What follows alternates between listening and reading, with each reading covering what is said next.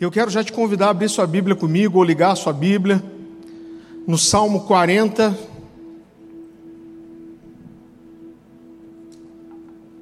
Salmo 40, versículo 1.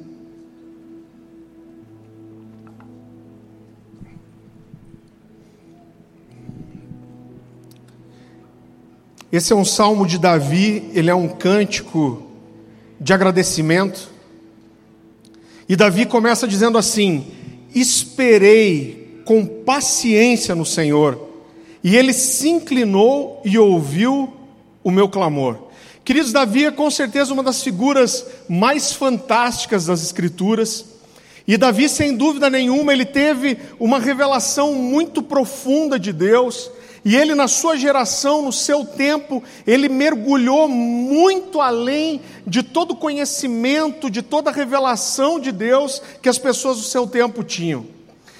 Davi traz uma das primeiras profecias messiânicas, no Salmo 110, 1, Davi diz assim: Disse o Senhor ao meu Senhor: Assenta-te à minha direita, até que eu coloque os teus inimigos debaixo dos teus pés. Claramente uma profecia messiânica, e Davi, de alguma forma, mil anos, mil anos, gente, antes do nascimento de Jesus, Davi, de alguma forma, viu o Cordeiro de Deus.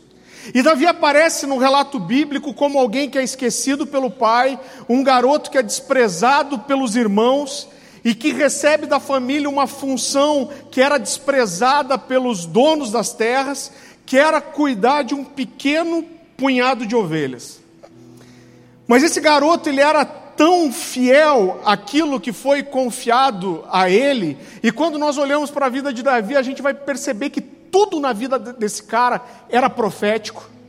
Davi, ele era tão intenso no cuidado com esses animais, que a Bíblia fala que quando vem um leão e um urso e atacam essas ovelhas, ele vai atrás do leão e do urso e ele mata aqueles animais e recupera essa ovelha. Abra comigo em 1 Samuel, capítulo 17. Primeiro livro de Samuel, capítulo 17, versículo 34. A palavra do Senhor diz assim: Disse entretanto a Saul: teu servo toma conta das ovelhas de seu pai, e quando aparece um leão ou um urso, ele leva uma ovelha do rebanho. Eu vou atrás dele, dando-lhe golpes, e livro a ovelha da sua boca. Quando se vira contra mim, eu o pego pela juba e lhe dou golpes até matá-lo. Então fica aqui claro o cuidado que Davi tinha com esses animais, a ponto de arriscar a própria vida enfrentando esses animais mortais para salvar aquele animal. Agora eu queria que você parasse para pensar comigo o cuidado que Davi tinha com essas ovelhas, a ponto de arriscar sua vida, puxar um leão pela juba, mas mesmo apesar de todo o cuidado que Davi tinha, de vez em quando aparecia um leão aparecia um urso e conseguia abocanhar uma dessas, uma dessas ovelhas, desses animais. E a minha pergunta é: por que esse leão e esse urso, mesmo com tanto cuidado, com tanta atenção de Davi, conseguia pegar uma dessas ovelhas? Sabe por quê? Porque eles ficavam à espreita, eles ficavam escondidos, e eles ficavam esperando com muita paciência até até que houvesse uma oportunidade. Lamentações capítulo 3, versículo 10, fala do urso que fica à espreita e do leão que prepara uma emboscada. Então eles ficam ali escondidos, eles ficam paralisados quase, só esperando, observando, e eles insistem até que eles tenham uma oportunidade. E quando eles conseguem abocanhar um desses animais, todo o seu investimento, todo o tempo, toda a paciência, isso é recompensado e eles têm a sua fome saciada, é, é, todo aquele investimento, cuidado e a paciência são recompensados. Por quê? Porque eles ficaram à espreita e esperaram até a hora certa. Agora, querido, essa era a realidade de Davi, esse era o dia a dia dele, ele teve essa experiência com certeza muitas vezes, e com, quando Davi começa o Salmo 40, ele começa dizendo: Esperei com paciência no Senhor. Ele esperou, ele persistiu, ele insistiu, ele ficou à espreita, até que o Senhor se inclinou para ouvi-lo. A própria ceia do Senhor, ela traz esse princípio.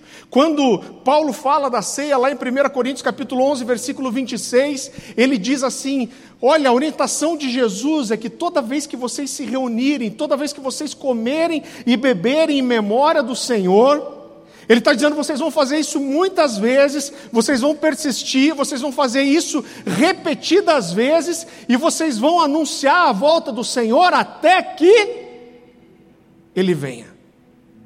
Existe um princípio aqui.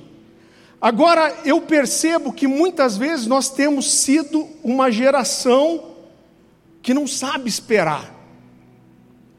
Nós somos uma geração que, se a página da internet demora 15 segundos para carregar, você vai fazer outra coisa. Então tudo precisa ser rápido, tudo precisa ser instantâneo. A gente vem às vezes para a igreja com uma expectativa de ouvir uma palavra que resolva a nossa vida agora, que deixe o nosso coração bem agora. A gente quer orações de pessoas especiais e a gente quer orações mágicas e magníficas que resolvam a nossa vida no instante. E muitas vezes não tem um interesse, querido, em, em, em, construir algo que demande tempo, que demande trabalho, insistência. Eu vejo que algumas pessoas às vezes chegam para mim e falam: Olha, pastor, você fala tanto da vida devocional, você fala tanto do Mateus 6,6, de ficar em secreto com Deus. E essas pessoas me dizem, mas pastor, eu tenho uma vida devocional intensa, eu oro pelo menos uma hora por dia e eu gasto tempo com o Senhor, mas eu estou desanimando porque parece que não acontece nada. Eu oro, oro e não acontece nada. E eu pergunto, faz quanto tempo que você está com essa constância? Irmãos, já aconteceu muitas vezes. E eu ouço, olha pastor, eu acho que faz uns 10 dias já. Irmão, parece engraçado, mas é verdade. Isso acontece muito. Quantas vezes eu já atendi pessoas que chegaram para mim e falaram: Olha, pastor, eu sei, eu vejo você falando que você ouviu a voz de Deus e eu queria saber como faz para discernir a voz de Deus. E um dia eu me lembro que alguém me fez uma pergunta dessa e, e me deu um insight na hora. Eu falei: Olha, se o seu pai ligasse para cá, para a igreja, e a gente colocasse a ligação no Viva Voz, e toda a igreja ouvisse seu pai falando: Filho, você está aí? Quem ia ser a única pessoa que ia reconhecer? Ele falou: Eu. Eu falei: Por quê? Porque eu conheço meu pai. Eu falei: É isso aí. Você quer aprender a discernir a voz de Deus? Você tem que gastar tempo, você tem que construir uma intimidade com Ele. E essas pessoas vêm para mim às vezes e falam, pastor, eu preciso ouvir uma coisa de Deus, mas faz já uns dez dias que eu estou orando e eu não sei se é Deus falando comigo. Então as pessoas querem começar na segunda e na quinta-feira elas querem estar ouvindo a voz de Deus com clareza e tudo precisa ser muito rápido, senão elas desistem. Eu acho que foi no ano passado, eu fui convidado para ministrar num congresso, um congresso de jovens, irmão. Que normalmente a gente deixa o tempo livre, deixa o pau torar. E aquele pastor de jovens me chamou e eu perguntei para ele, pastor, quanto tempo eu tenho? E ele falou assim: Ah, pastor, 30 minutos. Eu acho que ele viu minha expressão e ele olhou para mim e perguntou: Por que, pastor? É muito? Gente, é verdade. Tudo precisa ser rápido para agora. A Dani estava conversando com a pastora Kelly essa semana. Eles passaram um bom tempo agora nos Estados Unidos e ela estava dizendo, ela estava falando da realidade que ela está vendo nas igrejas americanas e ela falou como louvor lá incrível. Ela falou: Olha, você sente que tem algo de Deus, é tudo feito com muita qualidade, o som é muito bom e a presença de Deus está ali, mas é uma explosão, é uma bomba nuclear. Né? Então é luz, telão, é fumaça, é... Uá! três minutos, três músicas, dez minutos. É uma bomba, é um impacto. Bum! Um, dois, três, quatro, cinco, seis, sete, oito, nove, dez minutos. Ah, show! E acabou. Por quê? Porque as pessoas elas ficam enfadonhas se elas passam disso. Elas não, elas querem só assistir ao culto, elas querem só ver um espetáculo, mas elas não estão muito interessadas em construir alguma coisa. Essa é uma geração que tem relação sexual no primeiro encontro. Por quê? Porque algo que deveria ser fruto de tempo, da construção de uma intimidade, essas pessoas não querem construir isso. Mas elas querem ir só para o ápice. Elas querem só a experiência. Elas não estão dispostas a construir um relacionamento e esperar. Mas Davi começa o Salmo 41 dizendo o quê? Esperei com paciência no Senhor. Essa palavra, esperei com, com paciência, é a palavra hebraica. Esqueci a palavra, lembrei. É a palavra hebraica kavan, que significa literalmente, fala de alguém que fica escondido, à espreita, esperando com ansiedade. É isso que Davi está falando. Eu fiquei escondido, ansioso, mas com paciência. Eu fiquei espreita, eu esperei, eu esperei com paciência até que ele viesse, até que ele me tocasse. Agora eu quero perguntar para você qual foi a última vez que você ficou à espreita de Deus, que você se fechou no seu quarto e você insistiu e insistiu e insistiu e você não desistiu até que Deus tocasse a sua vida de uma forma diferente ou tocasse você ou falasse com você. Eu falei aqui de Lamentações 3:10, abra lá comigo rapidinho. Lamentações capítulo 3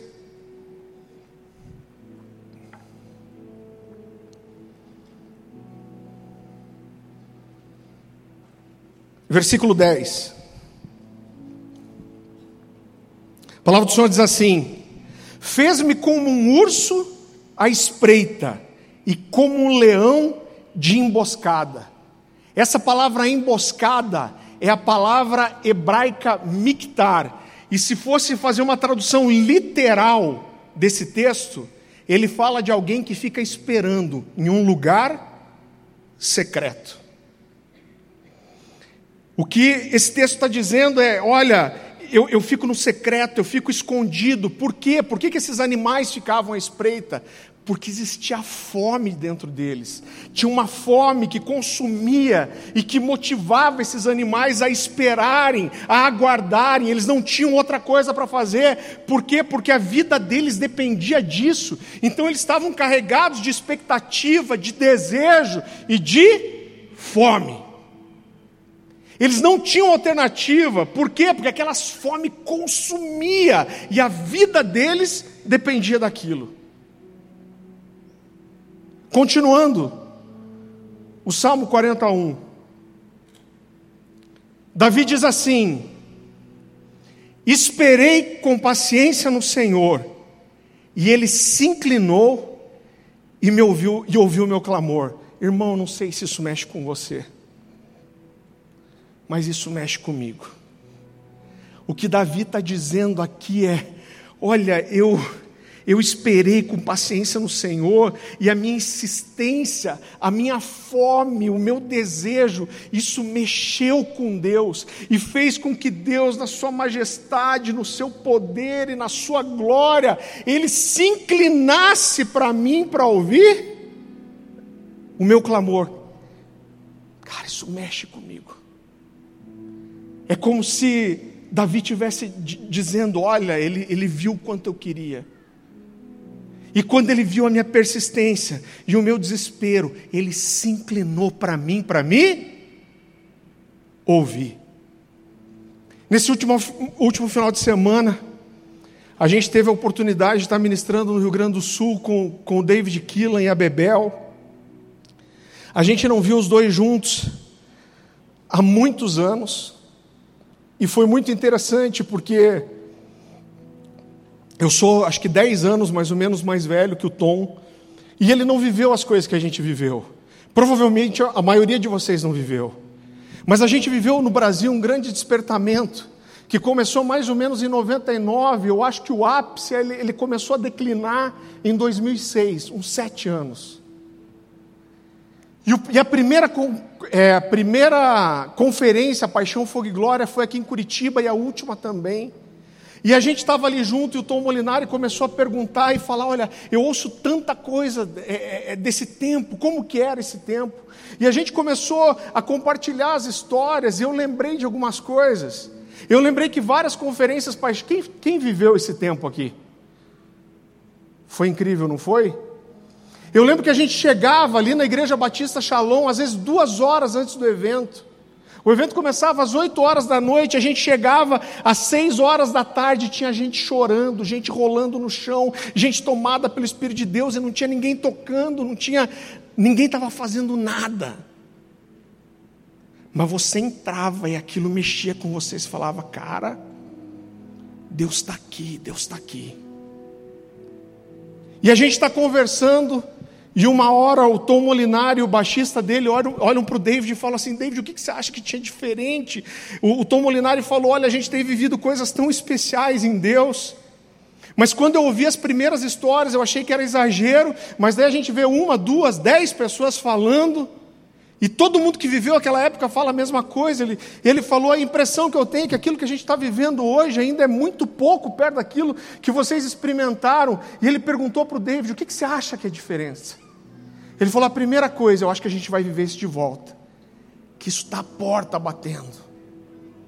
Mas o David falou: olha, tinha uma, tinha uma fome, tinha uma sede.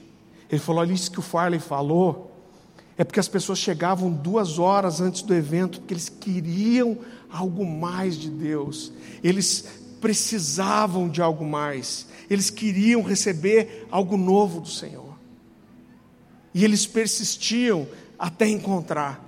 E tinha uma frase do David Keelan que isso virou quase uma marca dele. E evento após evento, todos esses anos, ele dizia assim: eu sei que tem mais. Tudo isso que a gente está vivendo é bom, mas eu sei que tem mais. E ele falava: e se tem mais, eu quero mais. Se tem mais, eu quero mais. Eu lembro, eu, eu, eu não canso de contar essa história. Tem um livro que marcou demais a minha história, um livro do Larry Lee, chamado Nenhuma Hora. Alguém já leu esse livro aqui? Se você quiser, você pode encomendar ali na livraria da igreja depois. Esse cara fala sobre quando Jesus está no Getsemane com os discípulos, e ele encontra os discípulos dormindo, e ele fala: Olha, nem uma hora vocês puderam vigiar comigo. E ele faz o livro em cima disso, e, e, numa parte do livro ele faz um desafio, e ele diz assim: Olha, eu desafio você a você orar pelo menos duas horas por dia, e quando for o final de um ano, você não vai olhar para trás e você vai perceber que você é uma pessoa completamente diferente. Eu devia ter uns 16 anos quando eu li isso. Irmão, eu sou sanguíneo, eu tenho problema, eu gosto das coisas rápidas também.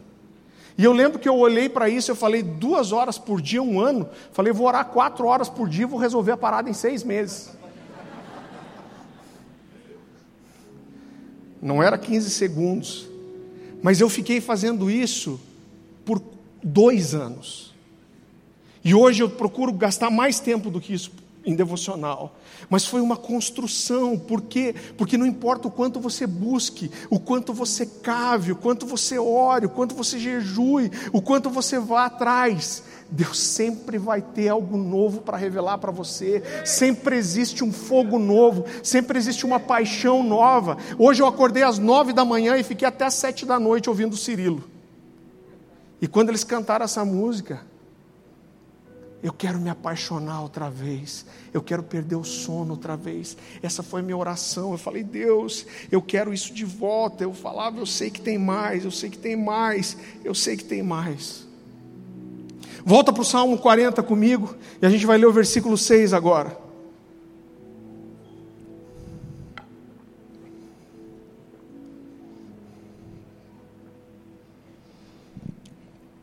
Salmo 40. Versículo 6, Davi diz assim: Sacrifícios e ofertas não quiseste, abriste os meus ouvidos, holocaustos e ofertas pelo pecado não queres. Eu gosto muito da Bíblia NVT, que diz assim: Não tens prazer em ofertas e sacrifícios, Agora que me fizestes ouvir, eu compreendo. O Salmo 124, 14, Davi diz que o Senhor revela os seus segredos para aqueles que são íntimos dele. E querido, que Davi está falando aqui é de uma construção, ele está falando de um relacionamento íntimo e profundo. Ele está dizendo: olha, eu esperei pacientemente no Senhor, Ele se inclinou para mim, Ele ouviu a minha oração, mas depois disso, Ele abriu os meus ouvidos e aí fui eu que ouvi Ele. Eu esperei, Ele se inclinou para mim, Ele ouviu os meus ouvidos, Ele abriu os meus ouvidos e Ele me fez entender coisas que eu não entendia. Ele revelou os seus segredos para mim. No Salmo 51, 16, Davi fala mais ou menos a mesma coisa, você não precisa abrir. Ele diz assim: Não te deleitas, ou não tem prazer em sacrifício, e nem te agradas dos holocaustos, senão eu os traria. Agora, sabe o que é mais incrível aqui, querido? É que quando a gente olha para a vida de Davi, a gente vai perceber que algo mudou. Por quê? Porque Davi começa oferecendo holocaustos e sacrifícios. Ele começa assim, por quê? Porque era isso que a lei de Moisés pedia, era isso que Deus pedia, e Davi começa fazendo isso. Lá em primeira primeiro livro de Crônicas, capítulo 21, a Bíblia diz que Davi ele queria fazer uma oferta para o Senhor, e ele escolhe uma terra, e um cara chamado Ornã fala: Olha, eu vou dar essa terra para você, e Davi diz para ele, entendendo o valor das ofertas e os sacrifícios, ele fala: Olha, eu não vou oferecer uma oferta para o meu Deus que não me custe nada. E a Bíblia fala que ele ofereceu 7 quilos e 200 gramas de ouro por aquela terra. E a Bíblia diz que Davi paga aquela terra e ele prepara ali um holocausto, ele prepara um sacrifício, e a Bíblia diz que Deus recebeu essa oferta, Deus recebeu o holocausto, Deus recebeu o sacrifício de uma forma que Deus mandou fogo do céu para consumir o altar. Irmãos, consegue entender o que é isso? Davi fala: Eu vou te oferecer as ofertas e sacrifícios. Eu vou te oferecer algo que me custa. E quando ele apresenta isso, isso para Deus, Deus recebe de uma forma que Deus manda fogo do céu. Precisa de mais alguma coisa além disso? Na verdade, querido, quando a gente olha para a Bíblia, até Davi, a adoração era resumida a ofertar e entregar alguma coisa para Deus. Davi que começa a trazer as canções e as danças e adoração para o Senhor. Mas antes dele, a, a, adoração era limitada basicamente a oferecer alguma coisa para Deus, e Davi começa oferecendo sacrifícios e holocaustos. Mas no Salmo 46, Davi diz o quê? Eu esperei com paciência no Senhor, ele ouviu o meu clamor, e depois ele diz: sacrifícios e holocaustos não é o que você quer. Agora, sabe o que é mais interessante aqui? É que sacrifícios e holocaustos era o que Deus pedia. Mas ele diz: Olha, o Senhor se inclinou para mim e depois ele abriu os meus ouvidos e depois que ele abriu os meus ouvidos, eu entendi aquilo que outros não entendiam, eu ouvi aquilo que outros não ouviram, e ele diz: aquilo que o Senhor quer não é sacrifícios e holocaustos, mas o que ele quer é um coração quebrantado, o que ele quer é um coração apaixonado, obediente, o que ele quer não é uma, é, não é uma adoração que seja fruto de uma regra, de um ritual, o que ele quer é uma adoração que seja fruto de um relacionamento íntimo e apaixonado apaixonado, eu entendi, ele falou comigo e é isso que ele quer. Agora, por que Davi ouviu isso?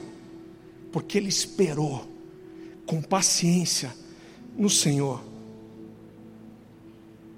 Querido, quando eu olho para a vida de Davi, eu vejo quanta coisa esse cara viveu.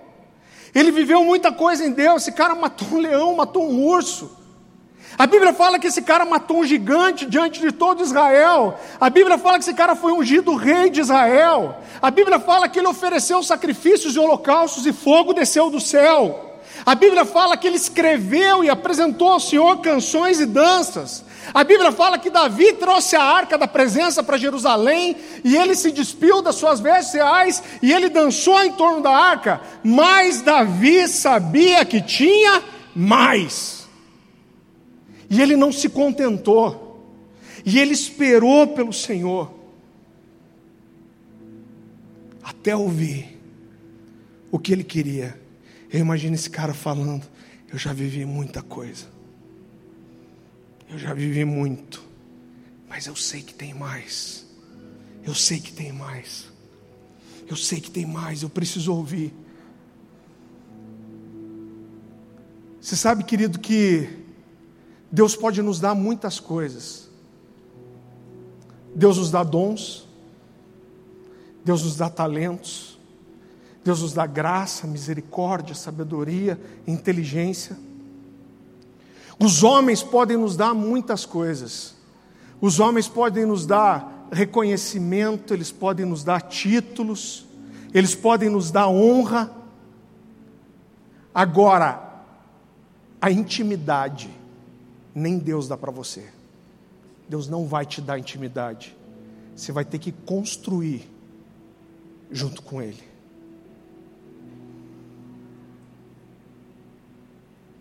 ela não se faz sozinha. Ela não vem como uma oração em posição de mãos. Ela não vem com um culto incrível. Sabe como você faz isso? Você espera com paciência. Agora, o que nos leva a entrar nesse lugar de espera e paciência é a fome.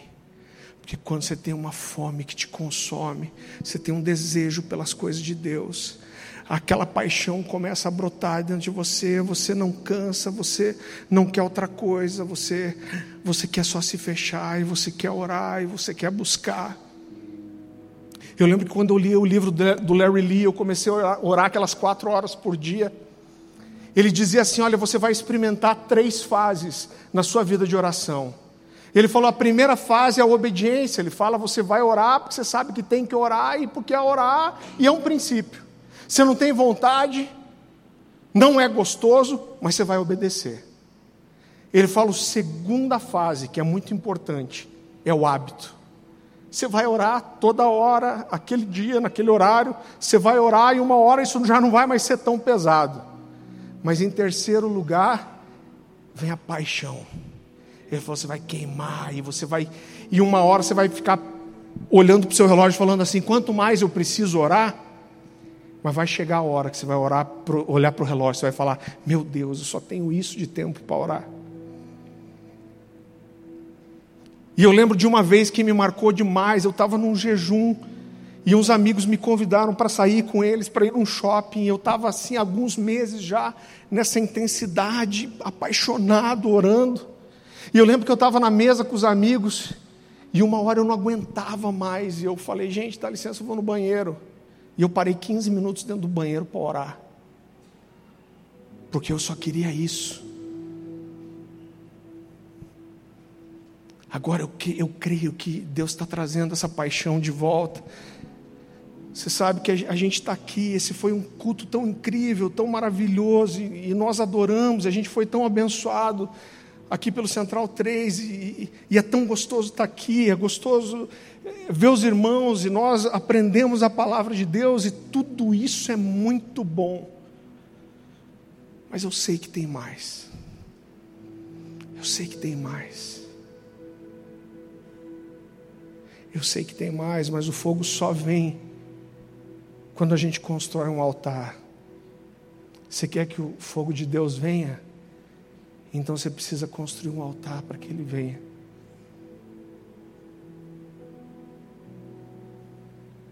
Quero te convidar a ficar em pé comigo. Espírito Santo de Deus.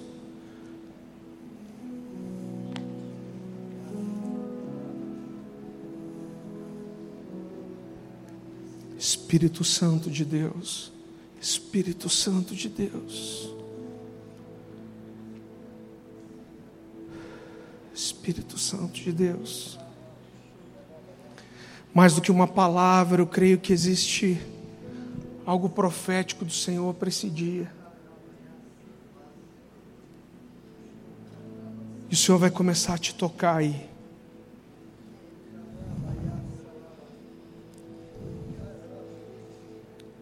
Quem aí sabe que tem mais? Não responda por responder. Você quer mais de Deus? Que altar você pode construir para que Ele venha? Começa a adorar aí o Senhor no seu lugar. Eu não sei você, mas nesses dias só uma coisa tem queimado no meu coração. Eu tenho dito: eu quero mais, eu quero mais. Eu quero me apaixonar de volta, eu quero ser tocado de volta.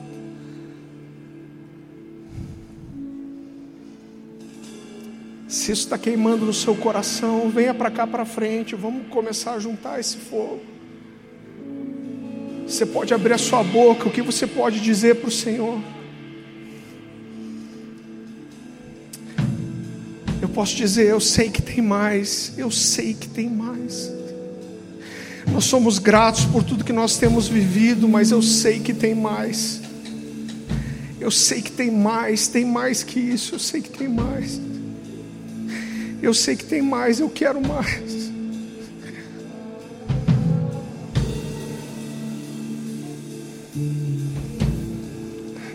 Quem pode dizer aí, Senhor, me veja aqui, me veja aqui, me veja aqui. Veja a sequidão do meu coração, Senhor. Me veja aqui, me encontre. Incline-se para mim, Senhor, responda, faz queimar de volta aquele fogo que há tanto tempo eu não vejo arder mais, eu não vejo queimar.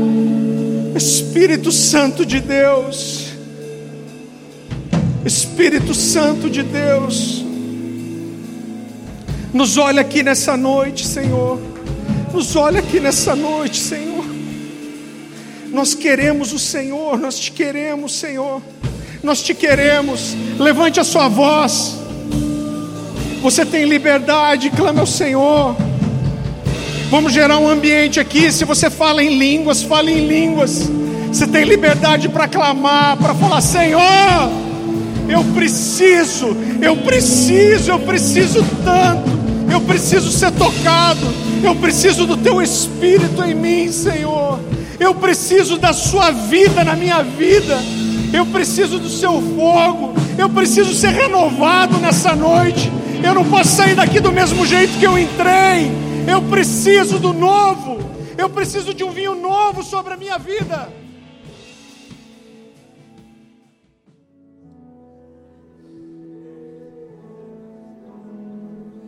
Senhor meu Deus, nós clamamos.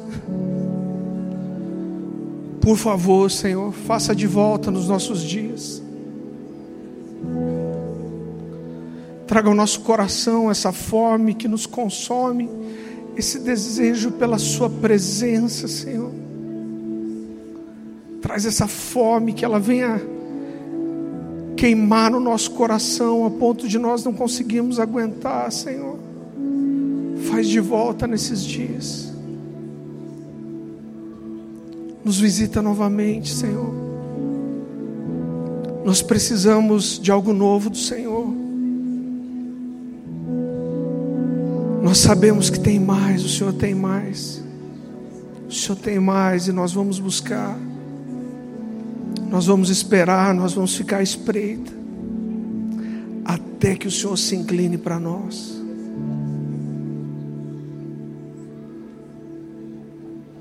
Querido, que você possa pegar isso que o Senhor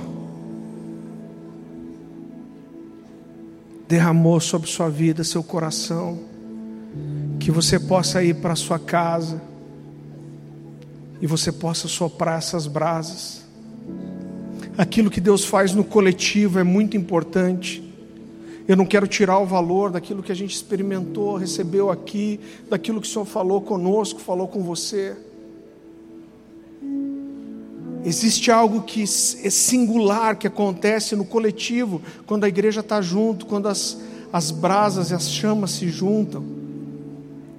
Mas isso não anula o nosso Mateus 6,6 que diz: quando você entrar no teu quarto, fecha a porta e ora em secreto, e o seu Pai, que te vê em secreto, te recompensará. Existem duas promessas aqui. A primeira é que quando você entra no secreto, Deus te vê. E a segunda é, Ele te recompensa. Alimenta esse fogo. Se fecha no teu quarto até Deus vir. E se Ele não vier no outro dia, você se fecha no seu quarto. E você espera até Deus vir. E se Ele não vier, você entra no outro dia. E você se fecha até que ele se incline para você e escute o seu clamor. Você recebe essa palavra? Você pode dar uma salva de palmas.